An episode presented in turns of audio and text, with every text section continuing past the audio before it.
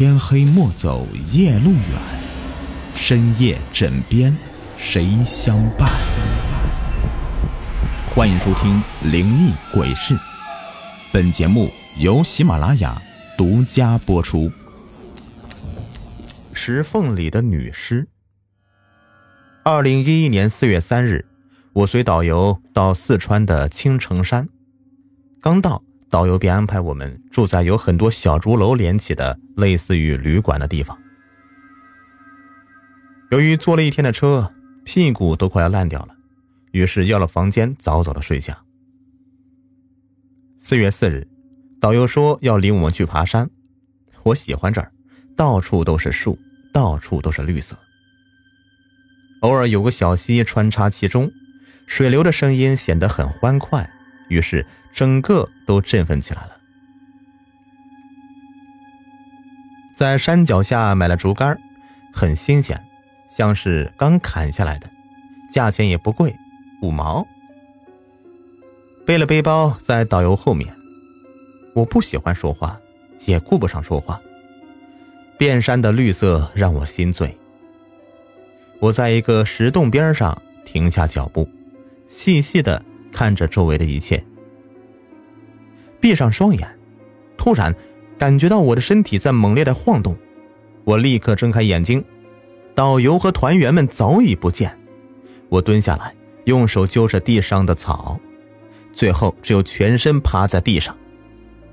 我心里非常害怕，大声尖叫，急呼救命！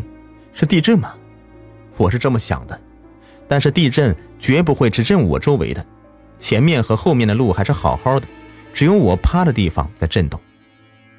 我试图往前爬，但已经来不及了。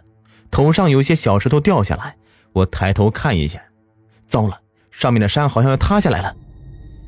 我慢慢的爬向离我一米的石洞，刚爬进洞，那山就塌下来了。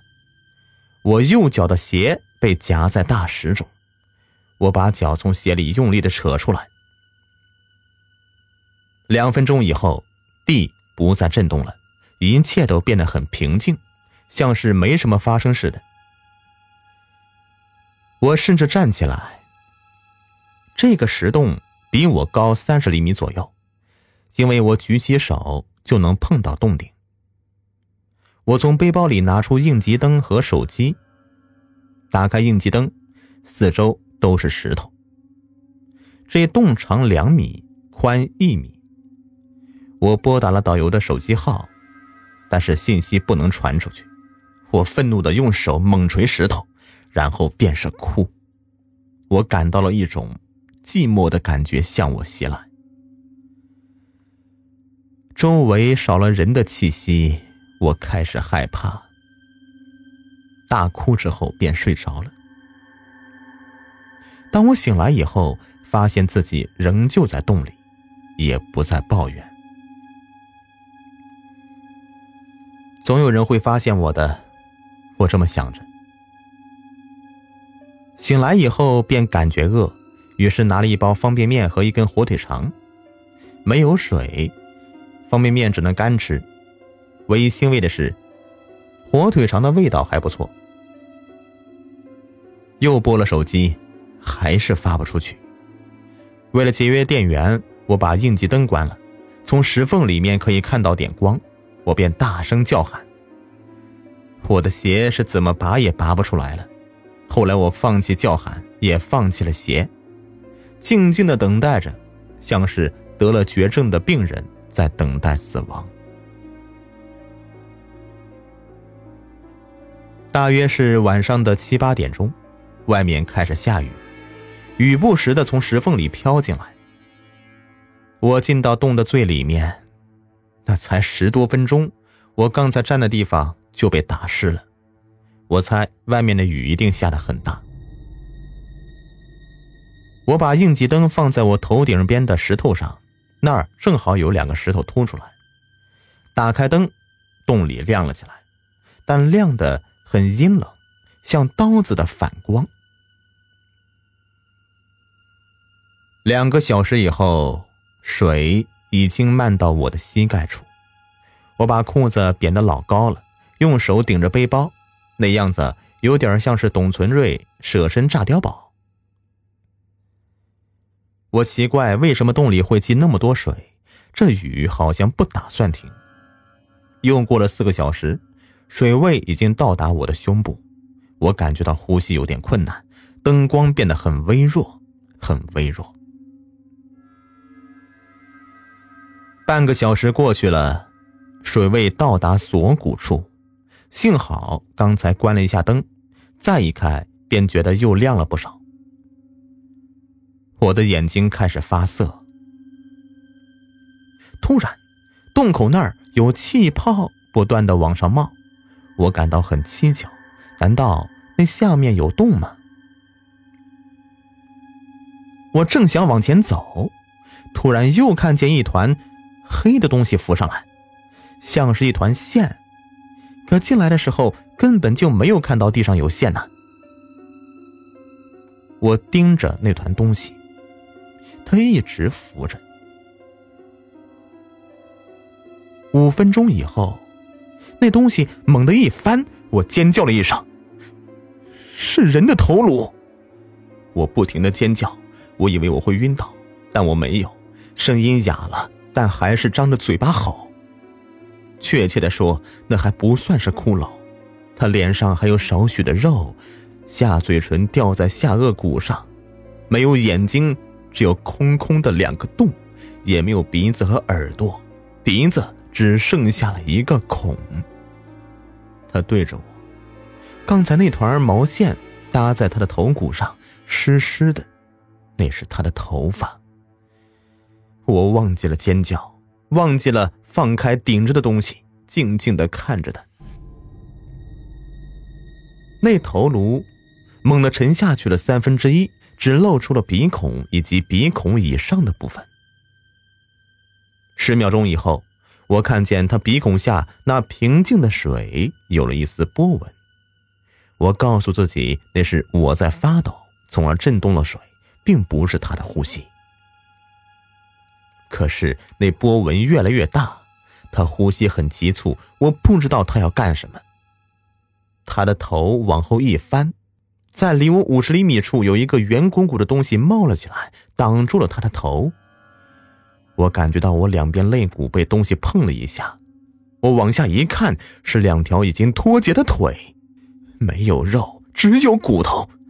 我吓得不能动弹，我被他的脚夹在中间。呜呜！一声沉闷的吼叫声，是我吗？我没有吼过呀。那圆鼓鼓的东西上下猛烈的起伏着，帮帮我！那声音很阴森，让人全身发软。我手一松，背包掉了下来，压在他肚子上，然后掉到水里。我叫道：“他用双脚紧紧的夹着我，我使劲的捶他的骨头。他的身旁有气泡冒出来，散发出一阵恶心的臭味。”紫色的液体浮在上面，是他的血。由于刚才的挤压，我隐约看到一个孩子的头部，那孩子的头上已有十厘米的头发，像他母亲一样的黑乎乎一团。哦，那女人仍旧在叫唤，我依旧在挣扎着。突然，他把小孩从肚子里喷了出来。我看见一个东西向我飞来，我反射性的抱住他。手上黏黏的液体，像泥鳅身上的分泌物。我低头往下一看，是小孩他身上全都是血，皮肤是鳞片，像蛇的那种，手和脚是类似于鸟的爪子，他的眼睛很大，露出一股杀气。他突然把嘴咧开，对我笑。他的牙齿像老鼠的牙齿，很尖，牙缝里面全都是血。妈妈，他喊我不，我放开手，紧闭上双眼，用力的推他，想把他从我身上推下去，可是他抓得很稳。我还发现，他有一条尾巴，像是变色龙的尾巴。我饿了。他依旧望着我，走开，滚！我不是你妈妈。我边吼他边推他，他就像是长在我身上一样。我尖叫一声，我的声音已经沙哑不堪了。他，他居然在咬我的肩膀。我只是感到恐惧，血一滴一滴的顺着胳膊滴在水里。刚才那个女人松开了双脚游过来，用那个下垂的嘴唇在我胳膊上擦拭。我空出一只手来。拿了放在石头上的应急灯，对那女人的头狠狠捶着。那小孩越咬越深，我看着我的肩膀，那小孩松了口。我看到我的肩凹下去了一坨，露出了白白的骨头，上面一滴血都没有。我张大嘴巴望向那个女人，她好像在笑。应急灯在这一刻熄灭了。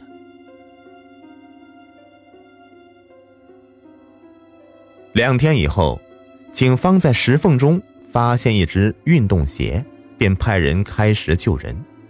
可找到的，却只有一只坏掉的应急灯，一个空空的背包和一副左脚穿着运动鞋的女性尸骨。她左手还拿着手机。好了，本集故事已播完，感谢收听。喜欢听我讲故事，别忘了点击订阅关注，进我主页。收听更多精彩有声故事。